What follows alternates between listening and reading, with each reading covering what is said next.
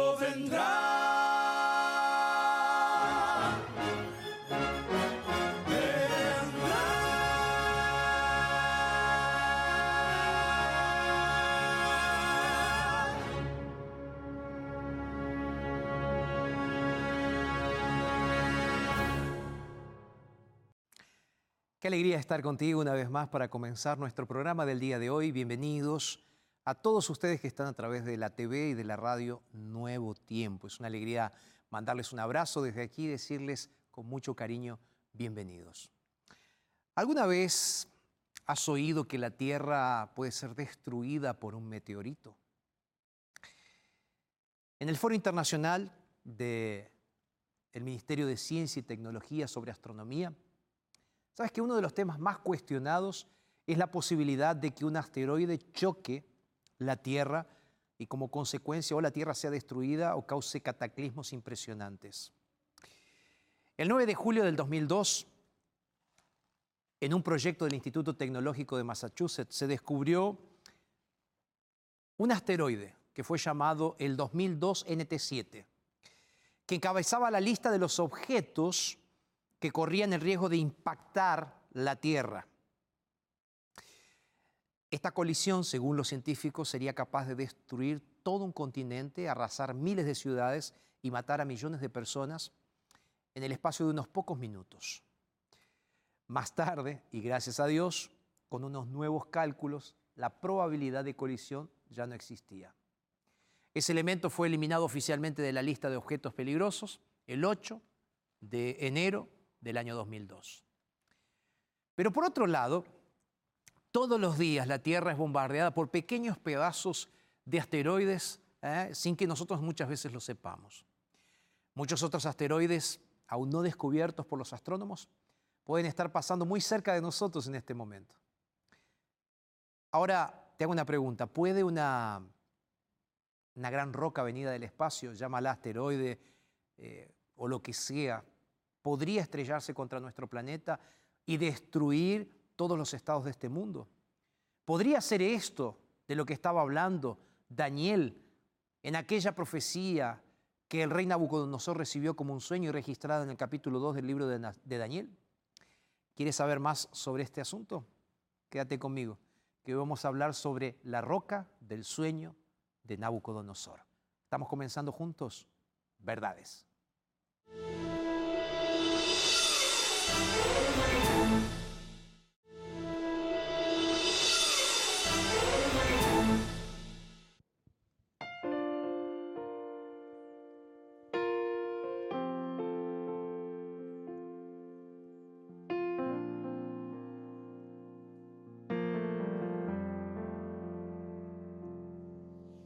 Si tu oración clama al cielo,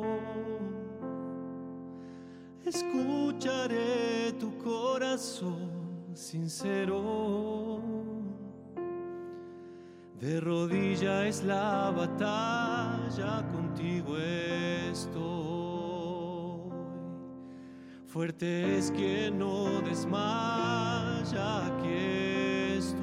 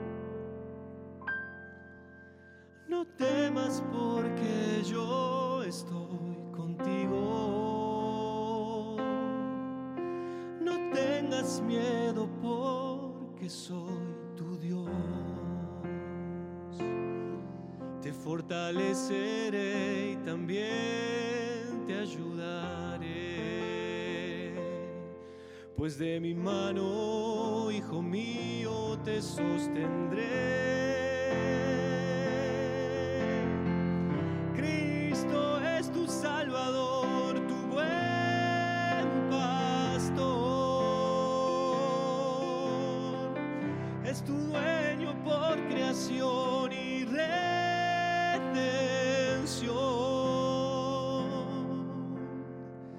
Él te lava de tus males sin pedirte explicación. Te sostiene, te levanta si es Dios.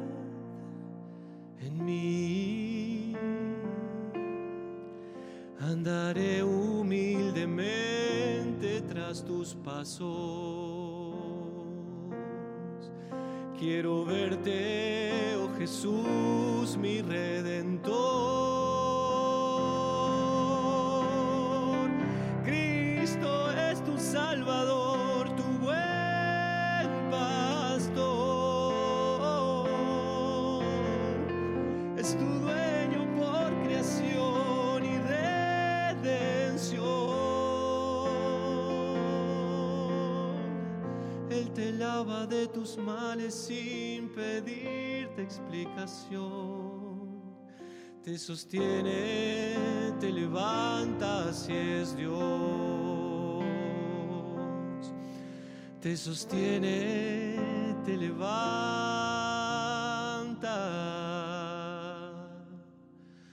Así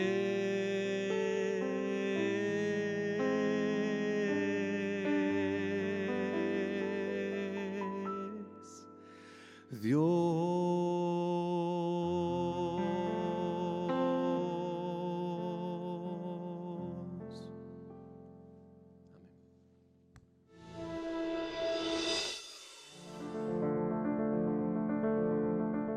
Realmente quería que toda mi familia estuviera en la iglesia, porque solo tenemos una hija y al principio solo íbamos ella y yo.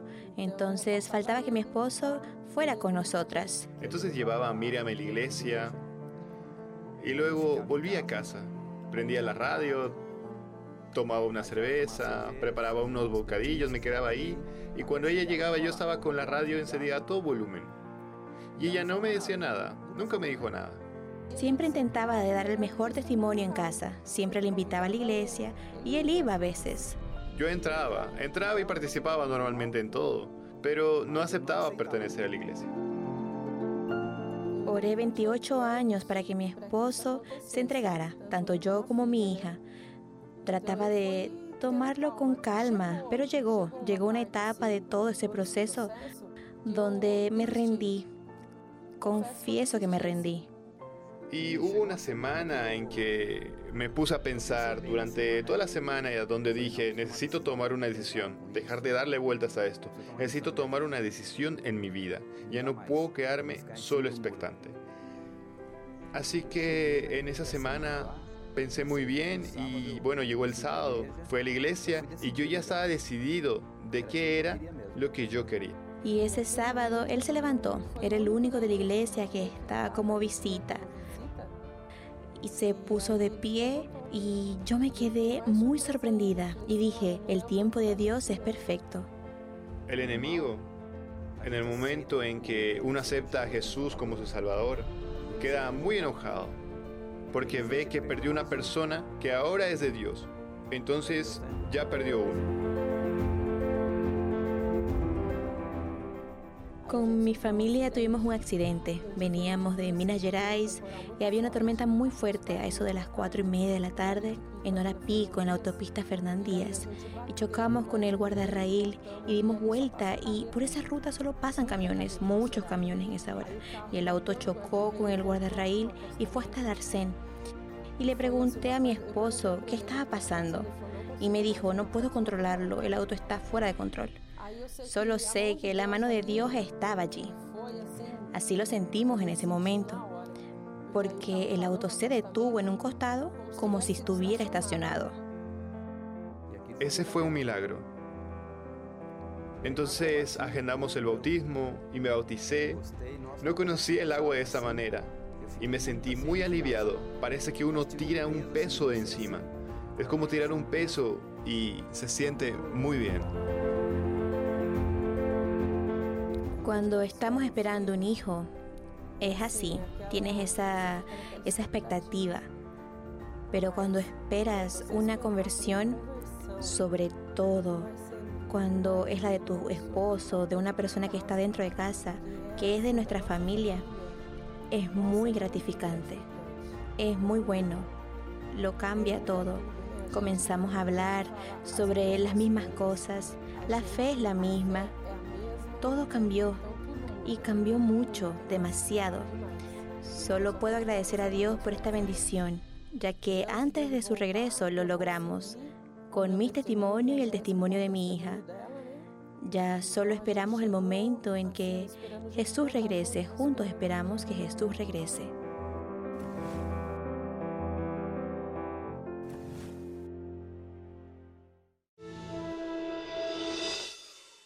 Gracias al equipo de producción por estas lindas historias. Es lindo saber que tenemos un equipo que está trabajando detrás para traernos estas historias que nos hacen tanto bien al corazón y le hacen tanto bien a este programa. Así que gracias eh, nuestro director, Nacho, Fernanda y todo el equipo que está detrás de esta producción que realmente nos hace mucho bien a todos. Y hablando de estar por detrás, ¿sabes que hay un grupo que nos ayuda constantemente para que tú puedas estudiar la Biblia con nosotros. Son nuestros ángeles de esperanza. ¿sí? Nuestros ángeles de esperanza nos mandan donaciones, porque la TV Nuevo Tiempo, la radio Nuevo Tiempo, se sostiene a través de donaciones voluntarias. Y este curso que tengo aquí en mis manos es nada más y nada menos que una bendición que te enviamos a ti porque hay alguien que pagó este curso para ti. Estos cursos nosotros eh, los pagamos, los compramos, pero hay gente que paga estos cursos para que tú lo recibas de forma gratuita. Entonces, hoy quiero regalarte este curso, que es el curso Las profecías del libro de Apocalipsis, que están conectadas con el libro de Daniel que voy a estar hablando el día de hoy. ¿Cómo hacer para solicitar este curso? Muy simple. El curso lo solicitas ahora mismo a nuestro WhatsApp. Lo estoy mostrando en la pantalla, entonces ahora el curso. Nuestro WhatsApp es el más 55 12 98 100 1460. El curso lo puedes pedir entonces gratuitamente en este momento. Ahora vamos a hacer una pausa rapidísima y enseguida regresamos para continuar con el estudio de la palabra de Dios en el libro de Daniel capítulo 2. Te espero.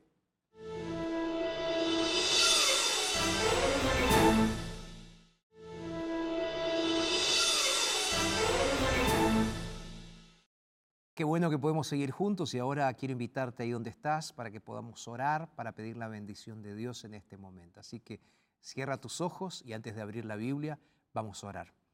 Padre, muchas gracias por este momento que nos regalas en tu gran amor.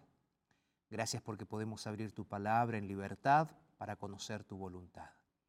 Muéstranos, Señor, tu mensaje, es lo que te pedimos. En el nombre de Jesús. Amén. Amén. Si tienes tu Biblia, ábrela en el libro de Daniel, el capítulo 2. Y voy a comenzar haciéndote algunas preguntas que en realidad ya las hice en el inicio del programa del día de hoy. La pregunta que te hice es, ¿será que puede haber una roca venida del espacio que se estrelle en nuestro planeta y destruya todos los estados de este mundo, parte de los continentes e inclusive la raza humana? ¿Podría ser esto lo que estaba profetizado en el libro de Daniel, en aquella, revelación que le fue hecha por Dios al rey de Nabucodonosor a través de un sueño? Bueno, si no has visto el último programa de la semana pasada, te invito para que lo busques en nuestra aplicación llamada NT Play y busques el programa anterior porque está conectado con lo que voy a hablarte ahora en este momento. ¿Ok? Ahora quiero que sepas que en este programa voy a necesitar hacer un pequeño repaso en beneficio de aquellos que no pudieron ver el programa. ¿Ok? ¿Qué es lo que quiero contarte entonces? Primero, Nabucodonosor fue emperador de este mundo y específicamente en, eh, hace unos eh, 3.000 años atrás. ¿eh? Fue exactamente en ese momento que este rey tuvo un sueño, un sueño muy extraño al inicio. Eh, y como él era un hombre muy místico, estaba irritado y entonces se despertó de aquel sueño y no podía recordar qué era lo que había soñado. Él tuvo la clara impresión en aquel sueño de que algo importante le estaba siendo revelado, hasta él dice, recibí un mensaje de los dioses. Ahora, repito, cuando él se levantó, no recordaba nada. ¿Y cómo no recordaba nada? ¿Qué es lo que él hizo? Él llamó a todos los sabios que trabajaban con él, ¿no? Los sabios de Babilonia, como lo expliqué en el programa anterior. ¿Para qué? Para buscar respuestas, para encontrar respuestas a lo que él quería entender, el sueño. Solo que él escuchó de sus bocas una declaración que sonó un tanto rara. Esos, ellos se declararon incompetentes, impotentes de poder decir lo que el sueño significaba. Primero no podían decirle lo que el rey había soñado. Segundo, no podían decirle lo que significaba. Interesante, ¿no? De esa manera el rey entonces mandó a matar a todos los sabios. Solo que un hombre llamado Daniel, un joven llamado Daniel, un israelita cautivo en Babilonia, que el rey de Babilonia lo había llevado cautivo a Babilonia de Jerusalén, se enteró de la orden del rey de matar a todos los eh, sabios. Entonces él fue y pidió tiempo para poder orar y decirle al rey cuál era su sueño y qué significaba. Es interesante que después de orar, Daniel entonces se le apareció al rey le contó el sueño. Y el rey había visto una estatua grande y terrible. Esa estatua era muy diferente, porque esa estatua no estaba hecha de un solo metal. Tenía la cabeza que era de oro, el pecho y los brazos de plata, el vientre y los muslos de bronce, las piernas eran de hierro y los pies eran de hierro y de barro cocido. Y Nabucodonosor estaba literalmente mudo escuchando todo lo que había soñado, pero que él no recordaba, y ahora siendo expresado por Daniel. En ese momento, él estaba listo ahora para escuchar la interpretación del, sueño. Y Daniel entonces continuó diciéndole, Daniel capítulo 2, verso 38. El texto dice así, Daniel capítulo 2, verso 38. Si lo tienes ahí en tu Biblia, búscalo porque realmente es una bendición ver cómo Dios va actuando y va diciendo cada uno de los detalles. En realidad quiero que veas antes del verso 38, vamos a buscar un poquito antes. Aquí está, no, verso 38. La parte final dice, donde quiera que habitan los hijos de los hombres, bestias del campo y aves del cielo, él los ha entregado en tus manos y te ha dado dominio sobre todo. Y aquí entonces termina el texto bíblico diciendo, tú eres aquella cabeza de oro. Tú eres aquella cabeza de oro. Nabucodonosor era el rey más poderoso de aquella época. Y por eso fue él que recibió el sueño y Daniel ahora estaba interpretando. Tú eres aquella primera cabeza de, oro de la estatua. Y cada parte de la, estatua, representaba un imperio mundial que vendría subsecuentemente, después de Babilonia. Es por eso que Daniel agregó, cuando tú sigues la lectura, él dice, después de ti va a surgir otro reino, dice en el verso 30 y- 39. Y después vendría otro reino que conquistaría no solo Babilonia, sino el siguiente reino. Y la historia nos va confirmando esto. Porque el imperio babilónico fue conquistado por Ciro, el general persa, que derrotó al imperio babilónico. Y en la explicación de Daniel, Daniel dice va a venir un tercer reino de bronce, el cual va a tener dominio sobre la tierra, verso 39. ¿Y sabes qué es lo, lo interesante? Los libros de historia confirman la profecía. El imperio medo-persa cayó ante las fuerzas del imperio greco o el imperio de Grecia, bajo las órdenes de Alejandro Magno. Ahora, Daniel continúa explicando la profecía. Dice, el cuarto reino será fuerte como el hierro. ¿Sabes qué? Históricamente, el imperio que siguió a Alejandro Magno y Grecia fue el imperio romano. Lo más increíble es que Daniel dijo que este reino se había levantado contra el príncipe de los príncipes. Y una vez más la profecía de la Biblia se cumple al pie de la letra, porque Jesús nació y murió durante el reinado del imperio romano que comenzó en el año 168 a.C. y duró hasta el año 476 después de Cristo. 644 años, increíble. Ahora, el rey, imagínate ahora Nabucodonosor. Nabucodonosor está recibiendo esta información, ¿ok? Él está recibiendo esta información y no sale de su asombro. Porque Daniel le está explicando no solo el sueño, sino la interpretación. Y Daniel sigue diciendo, en cuanto a los, eh, en cuanto a los pies que viste y los dedos, en parte de barro y en parte de hierro, será un reino dividido. Interesante que después de la caída de Roma, en el año 476, el imperio romano occidental se dividió en rey, 10 reinos. Yo expliqué esto la semana pasada en el tema, ¿ok? Ahora estoy haciendo simplemente una pincelada rápida del sueño de la estatua y la interpretación del sueño de la estatua de Daniel 2. Sigo. Daniel le dijo entonces al rey, en cuanto a lo que viste del hierro mezclado con la arcilla, no se van a mezclar. No se van a poder mezclar entre ellos. Aun cuando lo intenten, no se van a poder mezclar. ¿Te das cuenta cómo finalmente llegamos al punto en el cual nosotros ahora tenemos que decir, bueno, ¿y a partir de ahora qué sigue? Pues nosotros quedamos aquí. En el programa pasado quedamos aquí. En este punto llegamos hasta los pies de hierro y de barro cocido. ¿Y ahora qué viene, pastor? Daniel capítulo 2, versos 34 y 35, quiero que busques en tu Biblia, porque ahora vamos entonces a leer un poquito más. Daniel capítulo 2, versos 34 y 35, el texto bíblico dice así, estaba mirando hasta que una piedra se desprendió sin que la cortara mano alguna. Estoy leyendo el verso 34, ¿ok? De Daniel capítulo 2. Sin que la cortara mano alguna. E hirió a la imagen en sus pies de hierro y de barro cocido, y lo desmenuzó.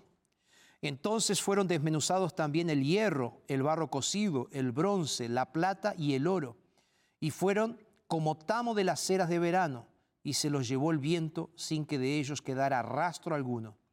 Pero la piedra, punto importante, pero la piedra que hirió a la imagen se hizo un gran monte que llenó toda la tierra. Mis queridos, la piedra del sueño de Daniel, del sueño del rey, perdón, que Daniel interpretó, ¿será que era un meteorito? ¿Será que Dios nos está mostrando en esta profecía que un meteorito va a chocar la tierra y todos vamos a ser destruidos? ¿Será? ¿Sabes? La respuesta es no. La respuesta es no. ¿Cómo lo sé?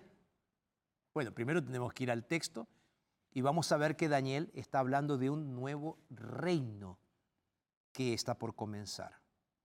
Un reino que no será humano, un reino que cambiará toda la historia de la humanidad y durará para siempre.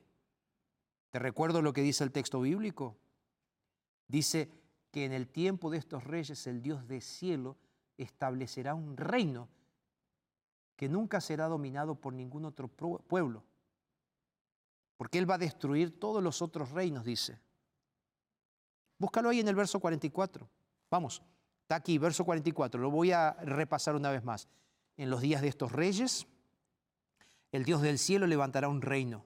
Y dice el texto bíblico, va a desmenuzar, consumir, pero Él permanecerá para siempre. Hice una lectura eh, salpicada del texto bíblico para solo reforzar las partes importantes. ¿Te das cuenta lo que está queriendo decir? Ahora viene la pregunta, ¿cómo va a establecer Dios su reino?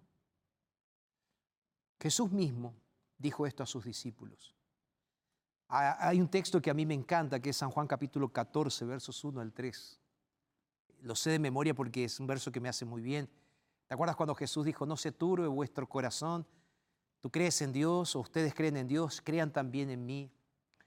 En la casa de mi Padre muchas moradas hay. Si no fuera así, yo se los hubiese dicho. Entonces, me estoy yendo ahora, dice Jesús, para prepararles un lugar para que cuando yo me vaya y les prepare ese lugar, yo pueda volver otra vez para que ustedes estén donde yo estoy. Amén. ¿No es linda esta promesa? ¿Tú crees en la venida de Jesús? ¿Sí o no? ¿Tú crees que la venida de Jesús es la solución para el problema de la raza humana? ¿Sí o no? Yo creo. Yo creo Ahora, muchas personas no creen. No creen en esto. ¿Por qué? Bueno, hay muchas razones. Ahora, si tú me preguntas a mí, ¿por qué tú crees, pastor, en esto? Es simple. Porque la Biblia me da muchísimas evidencias profundas, muchísimas evidencias profundas de que las profecías de Dios se cumplen. Por ejemplo, la Biblia tenía muchas profecías sobre el nacimiento de Jesús. ¿Sabías esto? Mira, Dios, por ejemplo, reveló todo sobre el nacimiento de Jesús, con cientos de años de anticipación. Inclusive antes de que sucediera, 100 años de anticipación, cientos de años de anticipación. Déjame darte algunos ejemplos rápidos. El primero, por ejemplo. Hay un texto registrado en el libro de Miqueas, el capítulo 5. Eh, creo que es el verso 2 que dice que el lugar del nacimiento de Jesús sería en Belén. El texto dice más o menos así, dice, pero tú Belén Efrata, dice, pequeña eres, de ti va a nacer el Salvador. Estoy parafraseando el texto bíblico. Pero fíjate qué interesante, la profecía decía dónde iba a nacer Jesús, el Mesías. Segundo, números. Números capítulo 24. Se dice que antes de la venida del Mesías habría una señal en el cielo, una estrella. Y cuando tú vas al Nuevo Testamento, tú ves que los sabios de Oriente siguieron qué cosa? Una estrella. Ellos habían visto la profecía, leído la profecía y ahora estaban viendo el cumplimiento de la profecía. Otra profecía que se cumplió también del nacimiento de Jesús, de la venida del Mesías, Génesis capítulo 49. Génesis 49 dice que el Mesías nacería como un descendiente de la tribu de Judá. Y cuando tú vas al Nuevo Testamento, tú ves exactamente eso. Jesús fue un descendiente de la tribu de Judá. Isaías 7:14 dice que nacería de una virgen. Mateo capítulo 1 y capítulo 2 nos dicen justamente eso, que el Señor Jesús nació de una virgen desposada, María, quien después se casaría con José. La profecía una vez más cumpliéndose. ¿Y qué decir, por ejemplo, de Isaías 43, donde dice que un profeta como Juan el Bautista vendría para preparar el camino del Señor? Y el propio Juan en el Nuevo Testamento dice, la voz que clama en el desierto. Él se dice, yo soy esa voz que clamaría en el desierto, preparad camino al Señor. Mira, es una lástima que no tengamos tiempo solo para analizar todas las profecías bíblicas cumplidas en el nacimiento de Jesús o en el contexto de la llegada del Mesías. Pero quiero decirte algo. Hay más de 300 referencias bíblicas, profecías bíblicas, referidas al nacimiento de Jesús. Y lo más interesante es que todas ellas se cumplieron. Ahora bien, la pregunta que viene y surge, si había tantas profecías antes de la venida de Jesús, si estaba todo tan claro en la palabra de Dios, ¿qué crees tú? ¿Había mucha gente esperando a Jesús o no? tú conoces la historia, ¿verdad?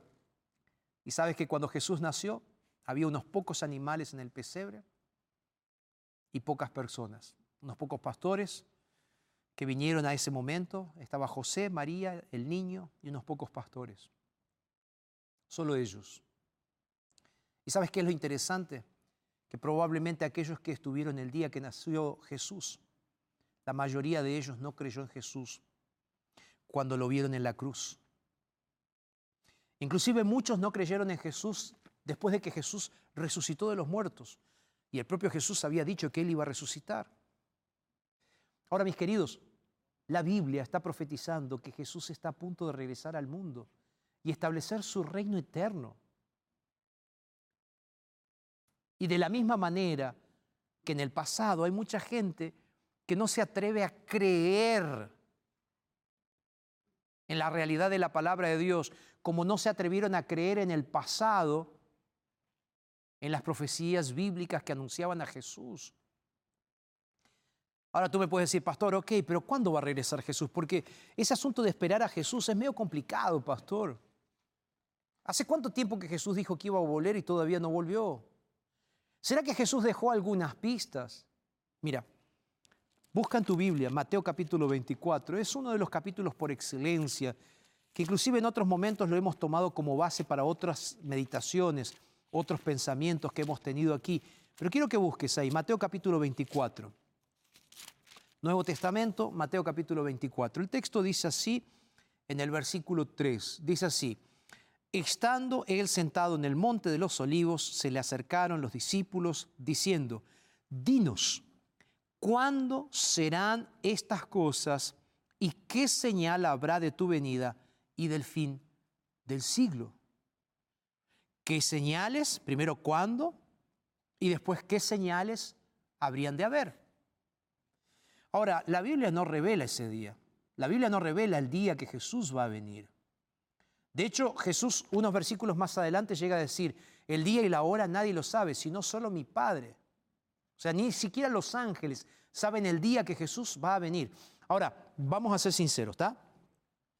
Como siempre lo somos aquí en el programa, pero a mí me gusta utilizar esa frase y decir, vamos a ser sinceros, porque a mí me gusta trabajar con tu inteligencia. ¿sí? Entonces, eh, tú y yo somos lo suficientemente inteligentes para darnos cuenta de que si nosotros fuésemos Dios, nosotros tampoco hubiésemos dicho, hubiésemos revelado cuál sería el, día exacto de, la venida. Porque, no sé, no sé tú, pero yo conociéndome como ser humano, yo dejaría todo para último momento para prepararme para la venida de Jesús. Entonces yo creo que por esa razón Dios nos dijo, no nos dijo el día. Ahora bien, Dios dice, cuidado para que no los encuentre la venida desprevenida, desprevenidos. Porque recuerda una cosa, aunque puede ser que nosotros no, puede ser que nosotros estemos vivos hasta la venida de Jesús, nosotros no tenemos la vida comprada. Entonces la muerte puede arrebatarnos cualquier momento. Por eso el énfasis, la insistencia de Jesús es en la preparación. Allí mismo en Mateo 24, Jesús dice lo siguiente, dice, cuidado, cuidado, porque el día de mi venida ustedes tienen que estar preparados, porque puede haber gente que los va a querer engañar, que les va a decir, miren, salgan de casa, miren, aquí está. Y Jesús dice, no le crean, porque esos son mentirosos. Y aquí hay algo interesante que Jesús dice, él dice así, porque como el relámpago que sale del oriente y se muestra hasta el occidente, así será la venida del Hijo del Hombre, él dice. Yo no sé tú, pero ¿alguna vez has visto una de esas tormentas, pero tormentas grandes, con muchos relámpagos y con muchos truenos? ¿Sí o no? Da miedo, ¿verdad? Es que las tormentas a veces no son discretas. La venida de Jesús tampoco va a ser discreta. La venida de Jesús va a ser visible.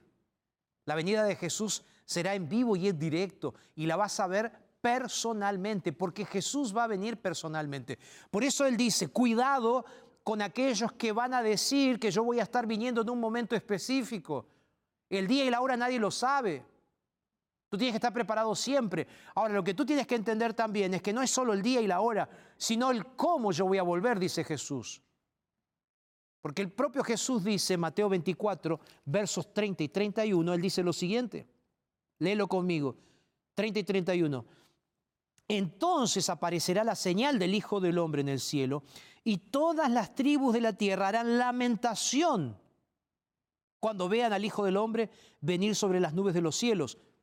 Y el verso 31 dice, enviará sus ángeles con gran voz de trompeta y juntarán a sus escogidos de los cuatro vientos desde un extremo del cielo hasta el otro. Miren queridos, la venida de Jesús no va a ser un evento para algunos pocos, no va a ser un evento escondido, no va a ser un evento que solo unos escogidos podrán ver, todos podrán ver la venida de Jesús. El apóstol Juan hablando de esto en Apocalipsis capítulo 1 Verso 7 dice que Él viene con las nubes y que todo ojo lo verá. En Primera de Tesalonicenses, el capítulo 4, el apóstol Pablo, él dice claramente que cuando Él venga, el Señor Jesús no va a tocar la tierra. Que los salvos van a ser levantados para abrazarse en el aire con Jesús. Y que los muertos en Cristo iban a resucitar o van a resucitar para encontrarse con el Señor en las nubes de los cielos. Aquí no estamos hablando de arrebatamiento secreto, porque la venida de Jesús no va a ser secreta, la venida de Jesús va a ser visible, va a ser audible, va a ser en el aire de los cielos. Y ahí veremos al Señor regresando en gloria y majestad. Amén. Ahora, yo creo que nosotros necesitamos entonces reunir todas estas informaciones y decir así, pastor, ¿cuáles son las señales del retorno de Jesús? ¿Sabes? Una de las cosas que yo creo que es maravilloso es que aunque Jesús no reveló el día ni la hora, dejó señales para que sepamos cuándo estaríamos cerca de ese evento. Yo voy a hacer un repaso rápido de, algunos, de algunas cosas que Jesús dijo allí en Mateo. ¿Sí? Vamos a hacerlo bien rápido. Mateo 4, 24, 3. ¿Te acuerdas que Jesús dijo cuando estaba con sus discípulos?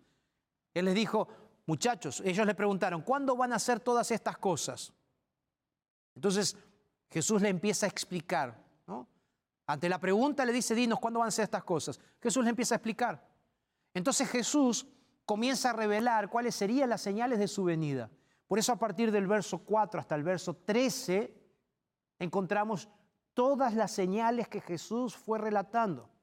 Jesús dijo, miren que nadie los engañe. Van a venir muchos en mi nombre ¿Qué más dijo Jesús? Los van a querer engañar. Va a haber guerras, va a haber rumores de guerra. Se va a levantar nación contra nación, se va a levantar reino contra reinos, va a haber terremotos, hambres, pestilencias. Y Jesús repite, va a haber falsos profetas. Interesante, ¿verdad? Que en Lucas 21 Jesús también hace un repaso muy rápido de todas estas señales. Y Jesús dice, va a haber terremotos, en varios lugares, va a haber pestes, ¿eh? Va a haber hambre, va a haber pandemias, va a haber cosas asombrosas. Y es interesante que nosotros podemos catalogar estas señales que Jesús mencionó en cinco grandes grupos. Primero, las señales en el mundo físico, ya las mencioné. Terremotos, desastres naturales, ¿sí? Eh, en diferentes lugares. ¿sí? Entonces, esa es una de las categorías. Las señales de la naturaleza. Yo podría ahora darte un montón de ejemplos. Por ejemplo, cómo la temperatura de la Tierra subió en más de un grado en los últimos 100 años y cómo esto está afectando la naturaleza y cómo tenemos cada vez más desastres. Mira, nosotros vivimos aquí en Brasil y aquí en Brasil las lluvias en los últimos meses han sido torrenciales. Tú has visto deslizamientos de tierra, tú ves China, el clima ha cambiado. Ahora yo quiero que vayamos a la segunda, eh, a la segunda razón o al segundo evento que va a suceder, el mundo político, el mundo político. Jesús dijo que oiríamos de guerras y de rumores de guerras. ¿Qué decir de lo que se está viviendo ya hace algunos meses o lo que se vivió en los últimos años? Si no fue Irak, Estados Unidos, ahora es Ucrania y Rusia. Las guerras van a continuar. Y el mundo económico. ¿Tú sabías que las Naciones Unidas, por ejemplo, tiene un departamento específico para monitorear el hambre en el mundo y dice que cada siete segundos en alguna parte del mundo muere un niño menor de 10 años de hambre. Uno, dos, tres, cuatro, cinco, seis, siete. Un niño murió de hambre. Las consecuencias de un mundo económico que está cayendo en las ruinas. ¿Cuál es el otro ámbito que Jesús destacó? El otro ámbito que Jesús destacó tiene que ver específicamente con otras de las señales que realmente afectarán nuestro mundo y que están afectando el mundo moral. Segunda de Timoteo, el apóstol Pablo llega a decir que realmente vivimos en un mundo complicado. En los últimos días, dice él, eh, van a venir hombres soberbios, blasfemos, desobedientes. El mundo eh, sería cada vez peor. Moralmente, el mundo sería cada vez peor. Y de hecho es solo mirar, prender la televisión, claro, no la TV Nuevo Tiempo, pero es solo prender la televisión y te vas a dar cuenta de que nuestro mundo está en proceso de autodestrucción. Jesús habló del mundo religioso también. ¿Sabías que hoy hay más de 33.800 religiones? Y Jesús dijo en Mateo 24, 24 que habría realmente falsos cristos y falsos mesías que estarían viniendo para engañar a muchos. Él dice, muchos vendrán en mi nombre diciendo yo soy el Cristo. Ahora Jesús dice, presten atención, no se dejen engañar. Mira, yo comencé hablando el día de hoy sobre la piedra de Daniel, capítulo 2, el sueño de Nabucodonosor. Y allí nosotros vimos cómo Dios anticipó en la profecía bíblica lo que habría de venir. En Amós capítulo 3, verso 7, la palabra del Señor dice que el Señor no hará nada sin antes revelar sus secretos a sus siervos los profetas. Y esto es lo que Dios hizo exactamente, Él reveló el futuro de la humanidad. Él reveló que habría un reino que habría de llegar en un momento específico para poner un punto final a la historia de pecado. Así como las profecías apuntaron el nacimiento de Jesús, hoy las profecías están apuntando específicamente la venida de Jesús. Pero si nosotros no paramos, no reflexionamos, no estudiamos la Biblia, no dedicamos tiempo para estudiar la Biblia, corremos el riesgo de no entender las señales de este tiempo porque las señales del mundo físico se están cumpliendo, las señales del mundo político se están cumpliendo, las señales del mundo económico se están cumpliendo, el mundo moral se está autodestruyendo, el mundo religioso está cumpliendo las profecías bíblicas. Dime, mi querido amigo, dime, mi querida amiga, ¿qué es lo que falta entonces para que entendamos que Jesús está volviendo muy pronto? Sabes, hay una señal que está faltando. Mateo capítulo 24, verso 14 dice que debe ser predicado el Evangelio del Reino a todo el mundo. Y es por esa razón que nosotros aquí en la Nuevo Tiempo no nos cansamos de predicar, de abrir la Biblia, porque creemos que Jesús está viniendo. Creemos que Jesús necesita en este momento ser presentado para que muchas personas puedan recibir el Evangelio de Jesús. Y tú que estás ahí del otro lado puedas ser alguien que recibe ese Evangelio y ese mensaje. Sabes, Arautos ahora va a cantar. Y yo quiero que en esta música que Arautos va a cantar en este momento, tú puedas pensar y reflexionar y decir, Señor, ¿cómo puede ser que con tantos años de anticipación tú mostraste en tu palabra allí a un rey pagano y tú dijiste que todo esto iba a acontecer? que todo esto iba a suceder. Y ahora se está cumpliendo todo eso delante de nuestros ojos. ¿Cómo puede ser que hace más de dos mil años atrás Jesús, estando en esta tierra, profetizó su venida también? Y ahora estamos viendo que todo se está cumpliendo. El rompecabezas se está armando. La decisión que tenemos que tomar ahora es si estamos viendo que Dios realmente está cumpliendo su palabra, hoy nosotros necesitamos hacer algo. ¿Qué es lo que tengo que hacer, pastor? Es decir, Señor, yo confío en tu palabra, quiero vivir de acuerdo a tu palabra y quiero hacer lo que tú mandas, Señor. ¿Qué es lo que tú mandas? Preparar tu corazón para la venida de Jesús. Eso es lo que Dios demanda de ti. Arautos va a cantar ahora. Y después de que ellos canten, yo quiero orar contigo. ¿Puede ser? Así que Arautos, por favor, canten esta linda música y después juntos oramos.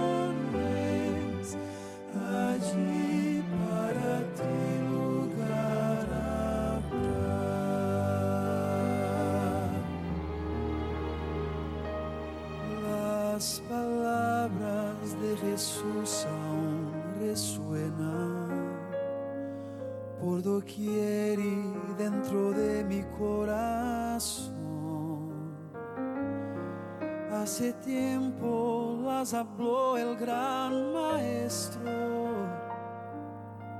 pero siguen siendo actuales como ayer. Cuando veo las noticias veo al mundo a un paso de su propia destrucción. Yo recuerdo la promesa tan preciosa de que Cristo ya muy pronto volverá. Mas si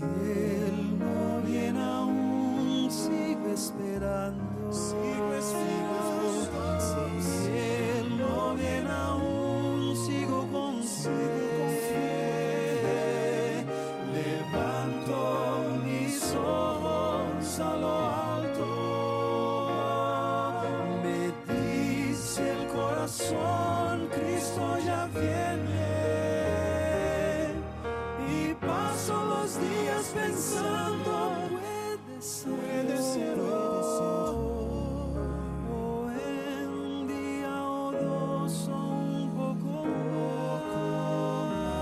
más. Lo importante es saber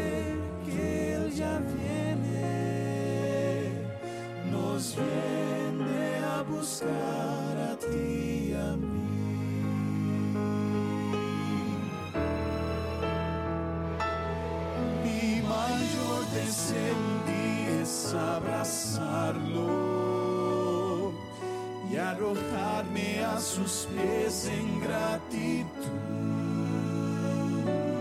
Como ángeles mirarlo cara a cara y tocar aquellas marcas de la cruz. Cuando pienso que ese día está llegando, cuando el mar ya no exista nunca más, me animo y renueva así mi fuerza, pues el cielo, yo lo sé, será mi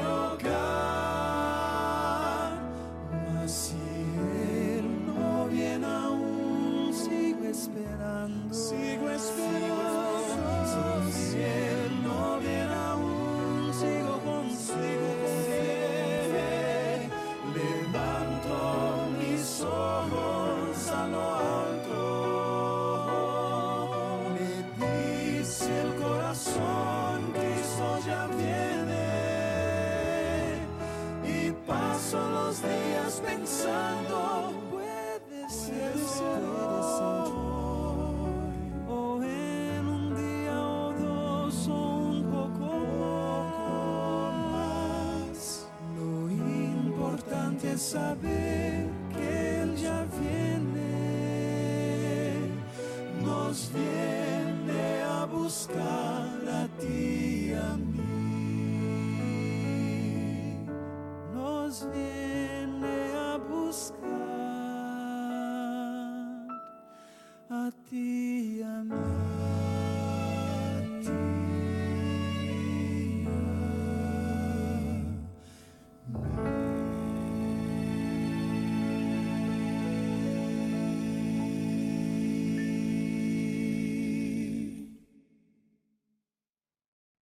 Linda música, ¿verdad?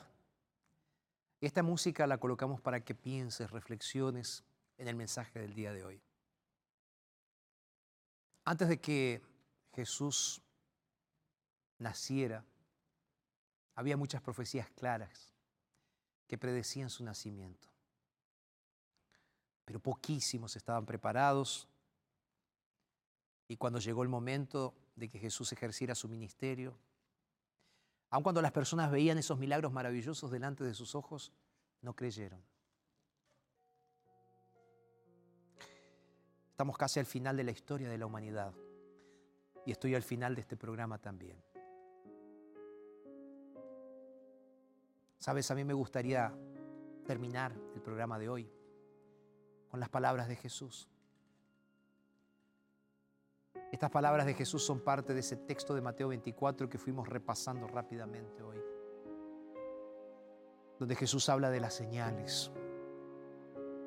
Dios Jesús quiere decirte, hijito, presta atención, presta atención, porque en aquel día van a venir personas que te van a traicionar, van a venir personas que van a querer engañarte y posiblemente te van a odiar también. Se van a levantar falsos profetas, van a intentar de que tú pierdas tu fe. La maldad se va a multiplicar, pero hijito, yo estoy volviendo, te dice el Señor. Y Jesús termina diciendo, ¿saben qué? Perseveren hasta el fin, porque el que persevere hasta el fin será salvo. Yo no sé cómo está tu corazón ahora, una cosa sé. Jesús está volviendo y Jesús viene a buscar a sus hijos fieles a sus hijos que lo aman, a sus hijos que se entregan a Él.